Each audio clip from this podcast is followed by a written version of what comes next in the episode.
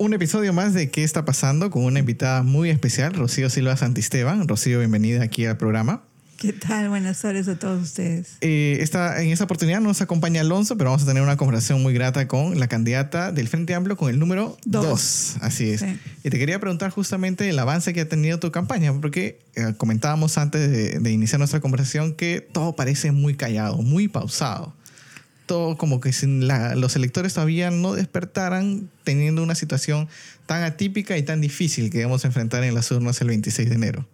Sí, yo creo que hay una situación extraña, ¿no? Y también eh, es extraño, ¿sabes por qué? Creo que porque coincide también con el tema navideño, ¿no? O sea, nosotros siempre hemos estado votando en eh, mayo y hemos estado, o mayo-abril, digamos, y, y estas fechas son fechas extrañas para un proceso político electoral, ¿no? O sea, la gente está pensando en otras cosas, está pensando en la Navidad, en el pago, en los que tienen suerte de tener gratificación en la gratificación, yo no.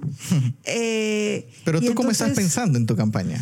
Bueno, nosotros, a ver, eh, mi campaña comenzó en realidad el 18 de noviembre cuando lo que sucedió fue que la joven eh, Valerie Tarazona, que estaba en el número 2, eh, lamentablemente no podía seguir en campaña electoral. Entonces me llaman a mí y me proponen estar en el número dos. Yo ya anteriormente había tenido una larga discusión con mis compañeros del Frente Amplio de mi zona, de mi barrio, que es Miraflores, y había dicho que no. Entonces, bueno, después ya ante esas circunstancias y tomar la decisión rápido y me dijeron, bueno, a ver, de en media hora. Entonces decidí que, bueno, pues ya, ahí está bien, vamos, ¿no? Y entonces a partir de ese momento es que, eh, digamos, con las personas con las que yo activo el Frente Amplio Miraflores, pues hemos tratado de organizarnos, de, eh, por ejemplo, vamos a organizar un... Como todos están organizando polladas y chifadas y chicharronadas y todo lo demás, nosotros vamos a organizar una poetada es decir, un recital de poesía en eh, el Fondo de Cultura Económico el jueves a las seis y media de la tarde. Y la idea es, nada, escuchar poesía, tomarse un pisquito y pasarla bien y bueno, y colaborar con la campaña, ¿no? Porque es una campaña austera, una campaña difícil, ¿no? Rápida, eh, una campaña que yo me imagino que en enero, que es el rush final, se va a volver bueno, es una, más una campaña de tres semanas prácticamente. Sí, pero eso, eso es uno de los motivos por los cuales acepté también, ¿no? Porque va a ser solamente una campaña de tres semanas y un trabajo de un poco más de 12, 14 meses. 14 meses, sí, claro, pero, pero digamos, eh, no sé cómo sucederá con los otros candidatos, ¿no? Pero yo como tengo que trabajar para vivir, yo sigo trabajando, ¿no? Entonces yo ahorita estoy corrigiendo exámenes y voy a dictar clases en verano, eh, voy a dictar un curso de ecofeminismo. Entonces, eh, digamos, tenía que adecuar también la campaña a mis este, necesidades laborales, ¿no? Entonces, bueno, eso, eso era una de las cosas que también me alentaba, ¿no? Porque una campaña de cuatro meses es difícil, es agotadora, es complicada y bueno, y también, eh, digamos, mucho gasto, ¿no? Y... Tu relación con el Frente Amplio ya tiene bastante tiempo, pero yo quería preguntarte, ¿qué hay en el Frente Amplio que te hace sentir segura ahí y no en Nuevo Perú o Juntos por el Perú? Bueno, yo soy, de hecho, conozco muchas personas de, de, Nuevo Perú y, y, de Juntos por el Perú, les tengo mucho respeto y aprecio, eh, pero creo que el giro, digamos, que plantea el Frente Amplio, y no de todos, ¿ah? porque también hay unos que son un poco duros, ¿no? Es, digamos, un una percepción de que el cambio tiene que estar bastante vinculado con el medio ambiente, con el tema ecológico, con la crisis climática. Y ¿Eso no es característica en No Perú o Juntos por el Perú? No, no. O sea, no, porque por ejemplo, en Juntos por el Perú estaba un debate hace poco con Manuel Dahmer y ellos lo que plantean es, digamos, eh, continuar con el extractivismo, pero con un extractivismo estatal, ¿no? Y, y nosotros desde, desde el Frente Amplio y particularmente yo, digamos, tengo una posición de cuestionamiento del extractivismo, no solamente al que se desarrolla en Perú o en Colombia, sino también al que se ha desarrollado en Bolivia, al que se ha desarrollado en Venezuela, en la zona del arco del Orinoco, eh, o también, por ejemplo, en, Nicaragua y otros eh, eh, países que son gobernados por gobiernos progresistas, entre comillas. Ahora, has tenido una participación muy interesante en la Feria Ricardo Palma, en la que se te ha hecho un, homenaje y también has tenido recientemente la publicación de Las chicas malas de la historia. sí, sí, sí. Bueno, a ver, yo, yo soy escritora, ¿no? Escribo desde, desde que era adolescente, la verdad. Publico desde los 20 años. Mi primer libro lo publiqué a los 20 años. Entonces, digamos, eh, dentro de ese ámbito eh, soy, bueno, una persona que ya tiene varios libros publicados, no solamente de, de, poesía, que es lo que más he publicado, sino también de narrativa y, bueno, de, de ensayos, de, periodismo y, bueno, de investigación periodística. ¿no? Y este último toca mucho el tema feminista y un tema que tiene que tener un peso muy importante en el siguiente Congreso. Ah, no, definitivamente. O sea, yo creo que uno de mis puntos de arranque y de de análisis y de propuestas es obviamente la, defensa de los derechos de las mujeres y de las niñas, ¿no? Siempre remarco mucho el tema de las niñas porque las niñas no votan, mm. entonces nadie se acuerda de las niñas, pero creo que el tema de las mujeres y de las niñas es fundamental y sí, bueno, forma parte de, de mi trabajo desde hace muchos años, ¿no? Ahora, ¿qué proyectos llevas tú bajo la manga para la protección de mujeres y niñas? Bueno, lo que sucede, fíjate, es que eh, eh, dos cosas, ¿no? La normativa de protección contra la violencia para nosotros las mujeres es bien amplia, mm. ¿no? O sea, hay planes nacionales, hay, hay una, una, ley específica de protección, el tema de violencia sexual también, el tema de feminicidios, etcétera, pero sigue y sigue y sigue. Entonces, lo que nosotros consideramos es que en verdad uno de los temas fundamentales es poder fortalecer el enfoque de género en el ámbito educativo escolar pero también en el ámbito educativo universitario. Ahora, van a haber muchas personas que te van a decir la imposición de la ide supuestamente ideología de género. Hay que, hay que remarcar por qué no es ideología y por qué es enfoque de género. Para las personas que todavía están un poco. Exacto. Bueno, miren, el tema, o sea, lo que yo creo es que el concepto de ideología de género es un concepto que han inventado grupos muy conservadores porque están muy asustados sobre el tema del reconocimiento de la identidad de la población LGTBI y el reconocimiento del matrimonio igualitario, ¿no? O sea, digamos, he ahí el punto de ansiedad. O sea, ¿qué pasa con un cierto grupo heterosexual que, le, que siente, se siente amenazado por un grupo LGBT? A mí me llama la atención bastante porque son grupos que, eh, digamos, son grupos religiosos. Y bueno, como te comentaba fuera de de cámaras, que no hay cámaras, pero fuera del audio, eh, yo también soy creyente, ¿no? Eh, y en ese sentido pienso que, por ejemplo, eh, en términos muy amplios, Dios es amor. Y si es amor, ¿por qué no reconocer el amor entre diferentes personas, ¿no? Y por qué no reconocer, por ejemplo, a las familias homoparentales, ¿no? O sea, las familias que tienen papá, papá, mamá, mamá, y que, y que son personas que se quieren, se aman, se respetan y tienen hijos, no sé, o sea, lo que acaba de pasar con Ricardo Morán, por ejemplo, que me parece una situación eh, en que sus hijos todavía no pueden ser reconocidos como peruanos, en fin, toda una historia. Y, y bueno, ¿por qué una persona que es gay no va a poder querer tener dos hijos y además los puede criar de la mejor manera y les puede dar educación, etcétera, ¿no? Entonces, a mí eso me parece que lo fundamental es el amor, ¿no? Es el cariño y el respeto entre las personas. Y creo que nosotros tenemos que eh, reconocer que hay digamos, otras personas, alteridades, que no van a ser como nosotros y que tenemos que respetarlos también en su identidad y en el amor que se tienen entre ellos, ¿no? O sea, yo misma soy heterosexual, pero a mí me parece fundamental, de verdad, el tema del matrimonio igualitario, por lo menos del reconocimiento de las parejas, no para el tema de propiedad, que eso, bueno, siempre también es un tema medio complicado, ¿no? Sino, ¿sabes qué? Para el tema por ejemplo, cuando una persona que tiene su pareja gay de 30 años y de pronto va a urgencias de un hospital, la otra persona es nadie.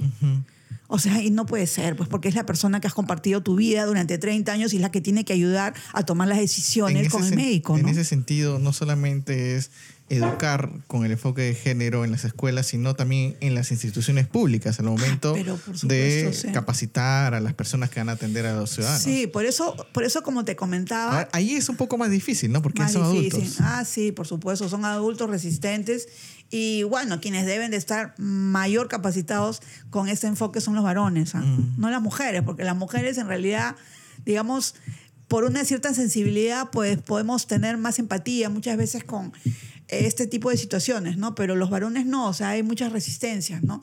Y entonces yo sí creo y estoy convencida, y además hago, lo hago, eh, que se deben de dar, o sea, capacitaciones, pero talleres en profundidad, reflexionar, de construir las masculinidades. De hecho, yo doy talleres a eh, operadores de justicia en Abancay, en Andahuaylas, en Espinar, en Cusco. O sea, todo este año me he estado paseando por todo el Perú con mis talleres de género y de verdad que a veces sí es muy interesante porque las preguntas pues también son diversas, etcétera. Y a veces después de cuatro horas viene alguien y me dice, pero ¿y entonces por qué nosotros vamos a considerar que las mujeres no son responsables cuando salen a las 3 de la mañana en la calle y se ponen una minifalda? Y yo, ay, Dios mío, después de cuatro horas. no, pero, pero, pero lo que sucede es que en verdad el machismo del Perú es bien fuerte, es muy, muy fuerte en toda América Y Latina. quienes más la defienden son muchas veces también las mujeres. Es que, es que el- el- Escuchemos nomás en la declaración de la mamá de Paolo Guerrero respecto a la infidelidad de, de uno de los jugadores de la selección diciendo, hombre es hombre, entonces se le entiende la infidelidad, ¿no? Claro, bueno, por ejemplo, eh, sí, en efecto, ¿no? O sea, la señora Peta está ahí defendiendo un sistema que va en contra de nosotras mismas, ¿no? Y claro, porque se entiende en la medida en que eh, hemos sido criadas de esa manera, ¿no? O sea, Cuando tú reflexionabas desde muy joven sobre todas estas ideas de la corriente feminista, ¿cuál tal vez fue la más difícil de, de entender, de concebir, de desarrollar? Porque hemos sido criados de una manera que, que- que nos cuesta, ¿no? Entender ese- esa nueva forma de ver la realidad. Mira, hay muchas. ¿ah? O sea, pero para, para comenzar, por ejemplo, de las prácticas concretas, ¿no? No te voy a hablar así como de las ideas, sino de las prácticas concretas, ¿no? Mira, eh, nosotras las mujeres jóvenes de los años 80, que ahora ya somos abuelitas, eh, estábamos acostumbradas a que cuando un profesor nos acosaba, nos teníamos que hacer las onzas o teníamos que diblearlo, como se dice, torearlo de alguna otra manera y de pronto comentarle a nuestras amigas y decir, oye, no te metas con ese profesor porque es mano larga, pucha, tienes que hacer tal cosa y tal otra. Y era como, como una costumbre, ¿no? De, pronto ahora que yo he visto cómo las jóvenes están denunciando todo lo que es hosti- hosti- hostigamiento sexual en la universidad, wow, o sea, mis respetos, de verdad. Porque nosotras en ese momento no sabíamos qué hacer. En la universidad y también en muchas plazas en varias partes del mundo cantando la canción que tú le has dedicado a una columna en la Ah, República sí. hace poco, Sí, de violador eres tú. Claro, yo Que ha entiendo generado mucho choque, ¿no? De parte de los varones, pero a mí me parece bien que los varones se sientan choqueados, ¿sabes? ¿Por qué? O sea, porque en un primer momento te vas a sentir como, no, yo no soy un violador, ¿no? Y claro, tú no eres un violador, pero lo que pasa es que todos vivimos en una cultura de la violación. Por eso, ¿no? O sea, por eso una señora puede decir, ay, ¿qué importa que le saque la vuelta? Pero a ver, si una mujer es la que se convierte en la sacadora de vuelta, entonces ahora sí se convierte en una, eh, bueno, puta y etcétera, etcétera, etcétera, ¿no? Entonces, digamos, eh, ¿qué implica eso, no? Hay una idea de que la sexualidad del varón es una sexualidad que tiene que ser ejercida, que se tiene que mantener permanentemente, que tiene que haber una potencia, que hay una especie de irrefrenable sexualidad del varón. ¿Y eso qué ha implicado? Por ejemplo, durante el conflicto armado interno peruano, ha implicado que muchos soldados hayan violado a mujeres y hayan dicho, bueno, es que hace seis meses que no teníamos una mujer. Como si no tener relaciones sexuales justificara que tú violes a alguien. La violación básicamente no se produce necesariamente por un tema de sexualidad, o sea, no se produce porque de pronto te entró el deseo loco y quieres violar a alguien, no. Es una relación de poder. Ahora, tú vas a tener que eh, presentar todas estas ideas, si eventualmente eres elegida congresista, a una bancada o varias bancadas que se van a mostrar muy en contra. ¿Cómo pretendes convencerlos? Para que voten a favor de proyectos que justamente... Sí, bueno, hay un proyecto, mira, un año y medio, 14 meses es demasiado poco tiempo. Entonces lo que nosotros vamos a hacer es recoger los proyectos que ya el Frente Amplio ha, ha planteado o que han planteado algunos otros grupos, ¿no? Que yo también he conversado con otros grupos sobre qué cosas hay ahí, qué cosas me interesan a mí desde mi agenda de género, desde mi agenda de defensa de los derechos de las mujeres. Y un tema que a mí me parece fundamental y que se tiene que volver a presentar es la despenalización del aborto en caso de violación sexual. Porque en nuestro país, lamentablemente, la violencia sexual y la violación sexual no se produce en la calle. O sea, generalmente cuando uno es chica te dicen, ay, cuídate de que no andes en la calle, cuidado con el taxista. No. O sea, en nuestro país el porcentaje altísimo de violaciones sexuales se producen en la casa en la casa de la víctima. Pero hay, por ejemplo, candidatas como Beatriz Mejía, que hace poco acaba de decir de que en el Perú no existen tantas violaciones sexuales como como para alarmarnos. Claro, pero eso, eso es, una, es una falacia lo que ella ha dicho. O sea, es un, eh, es un equívoco completo. En el Perú, en verdad, en estos momentos estamos, después de Bolivia, como el país con mayor cantidad de violencia y violaciones sexuales al año, anuales, incluso a niveles altísimos que podríamos llamar centroamericanos. ¿ah?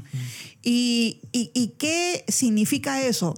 Eso significa que hay una impunidad que permite que los violadores continúen y continúen violando, ¿no? Y eso que nuestras cárceles, nuestras cárceles en el Perú están llenas de violadores. ¿ah? O sea, justo el robo agravado es uno de los robos, robo agravado es uno de los primeros delitos que llenan las cárceles peruanas y el segundo es violación sexual. Entonces ahí tendríamos que preguntarnos qué está sucediendo, ¿no? ¿Qué está sucediendo con, con nosotros mismos? ¿Qué está sucediendo con, lo, con la forma como nos criamos, cómo nos educamos, cómo tenemos relaciones con los demás? O sea, por ejemplo, ayer vi un video espantoso de un individuo que toca la puerta de, un, de una casa y salen dos criaturas de 8 años, de 8 y 9 años, y, y, una de, y a una de ellas la pone todavía de campana, y felizmente la niñita se asustó y fue donde su madre, y, y el individuo este estaba la otra niñita besándola, ¿no? Entonces la madre va, el tipo se escapa por el otro lado, y entonces, ¿cómo? se le puede ocurrir a un individuo tocar una puerta, entrar, o sea, hacer algo tan completamente irracional, estúpido, agresivo. O sea, ¿cómo no el respeto al otro? O sea, ¿por qué haces eso? ¿En qué estás pensando? Ahora, todos esos cambios van a suponer cambios, son, cambios generacionales. Sí, sí, definitivamente, pero, pero hay que comenzar ahorita. Ahora, justamente son, son, son cosas que vemos ya muchos años y parecen, en, vez de mejorar, agravarse. No, hemos mejorado, hemos mejorado, hemos mejorado. A pesar de todo, bueno, lo que sucede es que, a ver, mira, de la época del virreinato en que se violaban las mujeres masivamente, ahora, bueno, hemos mejorado bastante, ¿no? 200 años después. 400 años después. Eh, pero eh, lo que sí creo es que en los últimos años la violencia hacia las mujeres se ha, eh, ha aumentado, ha aumentado. Más allá de que antes no había registro, etcétera, etcétera, no, en los últimos años ha aumentado. Es más, después de la gran marcha del 13 de agosto del 2016, la marcha más, fue la más multitudinaria de la historia Multitudinaria, extraordinaria, increíble, porque obviamente quién va a estar en contra de la violencia, o sea, quién va a decir, no, yo sí defiendo a los violadores, ¿no? O sea, es, los violadores. Incluso los medios de comunicación tenían sets preparados ahí claro. en, la marcha. Sí, no, o sea, fue multitudinaria, interesantísima. Después de esa marcha han habido más muertes. ¿Por qué? Porque esa marcha no le ha gustado, pues, o sea, a lo que yo llamo las barras bravas del patriarcado. Porque el patriarcado es un sistema, es un sistema en el que estoy yo, en el que estás tú, en el que estamos todos. ¿Y, y, de qué manera nos, nos, podemos librar de ese sistema? Simplemente deconstruyendo permanentemente, teniendo un pensamiento crítico y diciendo, no, yo no quiero hacer eso, ese mandato es completamente absurdo, no lo voy a hacer. Es como el sistema de corrupción. O sea, porque, claro, estamos en contra de la corrupción de Odebrecht, ¿no? Pero si mañana vas a una comisaría y el policía te dice, ya, pues, hermanito, o sea, a ver, pues una resma de papel, pues, ¿no? Entonces decimos, pucha, sí, pobre policía, pucha, sí, hay que hacerlo, pucha, sí, me va a ayudar. Y es parte también perversa de un sistema en el que finalmente o sea, tú estás poniendo una resma de papel y estás en realidad colaborando con el Estado peruano. Eh, uno de los mayores soportes del patriarcado, ¿podría decir que es el culto católico que nos rodea todos los días? Bueno, eh, lo que pasa es que, eh, digamos, el, culto tradicional, el más tradicional católico, pues plantea una imagen de la Virgen que es digamos, una imagen imposible, ¿no? Que es la madre virgen. Para ser madre tienes que dejar de ser virgen. ¿no? todas las madres, claro, o sea, no se puede, es imposible. Entonces, entonces, el culto mariano plantea un ideal imposible. ¿no? Entonces, e, eso es, es complejo y eso produce una gran ansiedad en nosotras las mujeres. Eh, pero más allá, digamos, de todos estos elementos que son sumamente tradicionales, hoy en día, hoy, conozco a monjas, a curas, a teólogas, etcétera, que están replanteando eh, estas ideas y hay una gran teología feminista que es muy importante, incluso que es muy importante en América Latina. ¿Son representantes de esa teología feminista? Bueno, yo conozco a varias. Eh, por ejemplo, eh, a las que conozco que están más metidas en el tema de teología feminista son en realidad evangélicas presbiterianas, ¿no? no, no, no católicas. Pero, por ejemplo, Sandra Lazak, que es una teóloga alemana que lamentablemente ya eh, partió de nuevo a Alemania, pero estuvo trabajando acá y ella organizó una cosa que se llama COTEFEP, en la que yo estaba participando eh, con Luzmila eh, Vázquez y otras personas evangélicas de diferentes ámbitos en que nosotros nos reuníamos para pensar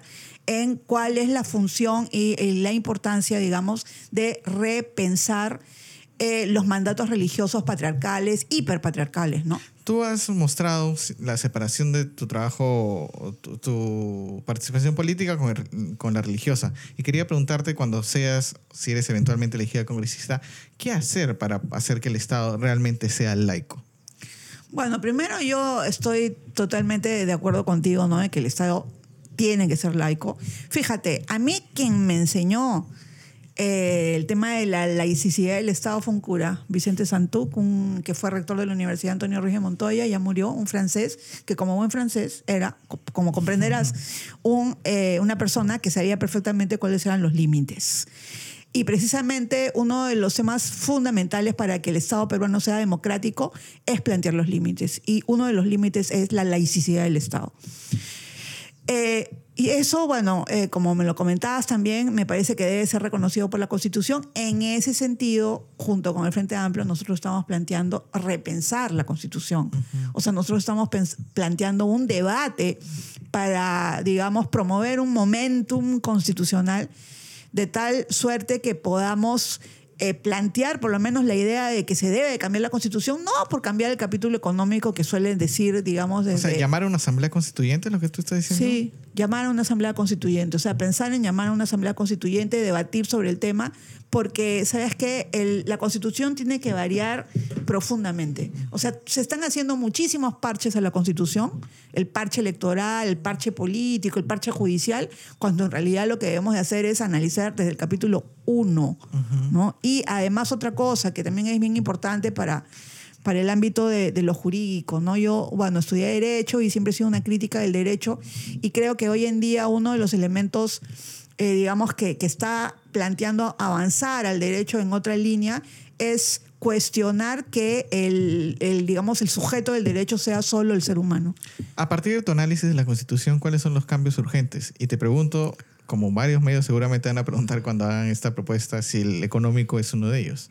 Sí, el económico, por supuesto que es uno de ellos, ¿no? O sea, eso, eh, fíjate, hace tres días estuve en un debate y, el representante de Acción Popular fue el más radical de todos nosotros diciendo que los contratos eh, con las empresas no pueden estar por encima de las normas jurídicas, pues, ¿no? O sea, que es uno de los elementos de la Constitución, ¿no? Pero por otro lado, por ejemplo, yo sí creo personalmente que la Constitución tiene que replantearse lo que es la nación peruana porque en nuestro país hay múltiples, múltiples, eh, digamos, naciones internas, ¿no? Entonces tendríamos que repensar el Estado como un Estado plurinacional eh, en el sentido del reconocimiento de eh, culturas que se organizan a sí mismas de una manera completamente diferente. ¿Qué etiqueta económica le pondrías tú a esa constitución que, que, que desearías? Yo desearía una economía social de mercado, ¿no? O sea, una eh, es, es, es, imposible, digamos, salir del ámbito... Es que además también hay muchas mezclas acá, ¿no? A ver, una cosa es el mercado, otra cosa es el capitalismo y otra cosa es el neoliberalismo. Y creo que el neoliberalismo nos ha hecho mucho daño por el tema de la desigualdad, básicamente. Sí, el Perú ha crecido, pero ha crecido a qué costo? Ha crecido, o sea, ¿quiénes son los muertos de nuestra felicidad? Uno, ¿no? Sobre todo acá en Lima, ¿no? O sea, acá en Lima hay más mall, hay más consumo desde esa perspectiva, pero eres feliz verdaderamente si te pasas toda tu vida este, solamente teniendo deudas porque tienes que tener un carro, una casa, dos hijos y un perrito y un gato. No, no. Entonces hay que repensar, digamos, lo que es la vida misma. Entonces, en ese sentido, creo que se tiene que replantear eso, ¿no? Y por otro lado, creo que hay un elemento que no se tiene en consideración para el ámbito de lo económico, que son las diversas economías solidarias y lo que implica también el cuidado, que es la gran inversión que hacemos las mujeres en el trabajo doméstico que le sale bien gratis a muchos varones. ¿Cuál es la cuál sería la presencia feminista dentro de esta nueva constitución? Yo creo que, o sea, desde mi perspectiva, creo que uno de los elementos que me interesaría posicionar es mucho, desde esa perspectiva feminista, es el tema de los cuidados. Porque el cuidado es algo que, mira, que si nosotros lo situamos bien, podemos entender y replantear el trabajo de las trabajadoras del hogar, por ejemplo, ¿no? O, por ejemplo, la necesidad de una renta básica para las amas de casa. ¿Y en la redacción misma encontraríamos ciudadanos y ciudadanas? bueno, el, el, a ver, el lenguaje inclusivo me parece interesante. Eh, no creas, o sea, yo soy, yo vengo de literatura, ¿no? Entonces, desde la literatura, eh, a veces somos un poco rígidos en estos temas. Pero fíjate que a mí un profesor siempre me decía que en el ámbito de la lengua, eh, el Quijote es la norma y Sancho es el habla. Entonces, ¿qué es más importante, el habla o la norma? Es el habla, porque porque el habla es lo que va a cambiar la norma, ¿no? Entonces, si ahora hablamos de ciudadanas y ciudadanos y ciudadanes, pues no, bienvenidos todos los términos, ¿no? Lo importante es que nos sentamos incluidos, ¿no? O sea, a mí no me agota ni me cansa. Yo sé que hay un montón de machirulos. Víctor Hurtado en, el diario en, en, Hildebrand es wow, qué bárbaro, ¿no? O sea, que son, eh, por supuesto, personas de izquierda, fíjate, ¿no? Pero que están, o sea, tan asentados, digamos, en sus eh, conocimientos y en sus claustros que tienen pánico de salir a entender a nosotras las mujeres y entender a las jóvenes, ¿no? Ahora, para ir terminando un poco nuestra conversación, no puedo dejar preguntarte sobre el tema del financiamiento de tu campaña. ¿Cómo has trabajado? Decías de una ah, manera muy austera, pero una campaña no puedes llegar al Congreso siendo muy austera, que digamos, ¿no? No, yo creo que sí, ¿ah? y si no llego, pues piña. Hasta el momento, ¿cómo estás manejando esos números? Bueno, hasta el momento, mira, hasta el momento estamos recibiendo eh, pequeñas donaciones, ¿no? O sea, por ejemplo, te hablaba de, de la venta... No en loncheras. No, no, no, no, no. Mira, ¿sabes qué? Las últimas disposiciones del Jurado Nacional de Elecciones nos están favoreciendo muchísimo. Porque, por ejemplo, está totalmente prohibido eh, entregar cosas a los electores que cuesten más de 10 soles. Entonces, eso ya es una gran cosa, de verdad. Eso ya es una gran cosa, ¿no? Porque antes o sea, por ejemplo, el señor Joaquín Ramírez en Cajamarca no prometía losas deportivas, entregaba losas deportivas, ¿no? O sea, no te pases, pues, ¿no? ¿Qué cosa es eso, no? O, el tema de, de, los famosos tupper naranjas, en fin, ¿no? Pero más allá de, digamos, de que tú puedas entregar, porque yo, yo, yo estuve haciendo, cuando estuve haciendo la campaña con Verónica en Ayacucho y con Marco Arana en Cajamarca, en Cajamarca, pues la gente me decía, ¿y qué me va a dar? Pues no me va a dar un gorrito, algo. Y yo le decía, yo no le voy a dar nada, usted me va a dar su voto.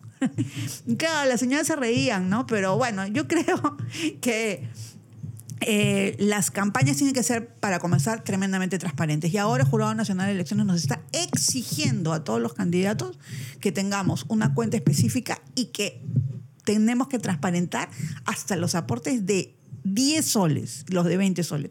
Y yo personalmente quiero hacer una campaña a lo a Barack Obama.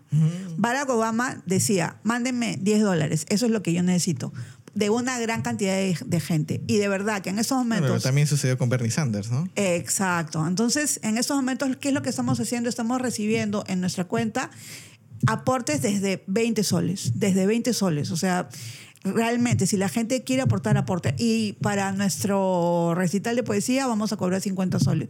Entonces, por supuesto que también hay personas que han depositado un poco más. Y yo, la verdad, a mí cuando viene alguien y me dice, no, necesitas 30 mil dólares, no, no te pases. O sea, yo, yo no creo que se necesite tanto dinero. Primero que todo es demasiado rápido. Y además que la gente está harta. O sea, yo voy a poner un letrero en, en, en no sé, en el Camino al Sur, cuando ya hay 184 mil 324 letreros. ¿Para qué, no? O sea, no tiene ningún sentido. Yo lo que estoy haciendo es la cosa más creativa que puedo. Estoy haciendo stickers en el WhatsApp, no sé, este, em, no sé, ese, diferentes tipos de cosas locas y creativas, porque a mí me interesa, digamos, eh, también eh, no sufrir el calvario de, ese momento, sino también encontrarme con la gente y divertirme. Si no salgo, pues no saldré, piña, ya, será para la próxima. Pero la próxima ya va a ser cinco años. Eh, ya no, ya no vas a estar muy motivada a, postular. Porque ahora me has dicho que estás motivada porque es un corto tiempo, con una cuarta ah, campaña. Ah, no, que la próxima serían cinco años, claro, en el 2021. Claro. Sí, bueno, ahí tendría que pensarlo bastante, ¿ah? porque de verdad, bueno, yo tengo un trabajo en la universidad que a mí me gusta mucho, a pesar de que como digo, o sea, yo, yo no soy una profesora nombrada, eh, yo, no, yo soy a tiempo parcial. Como les digo a mis compañeras, yo soy una obrera del pensamiento, porque de verdad yo dicto clases aquí, allá, cuyá, y, o sea, si me dicen dicta sábado de 8 de la mañana a 11, yo dicto, porque a todo le tengo que decir que sí, ¿no?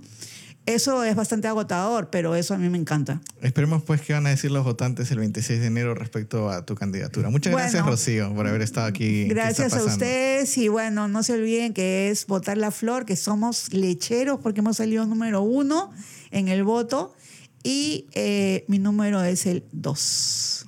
Muchas gracias, Rocío. Hasta otra oportunidad. Encantada. Gracias a ti.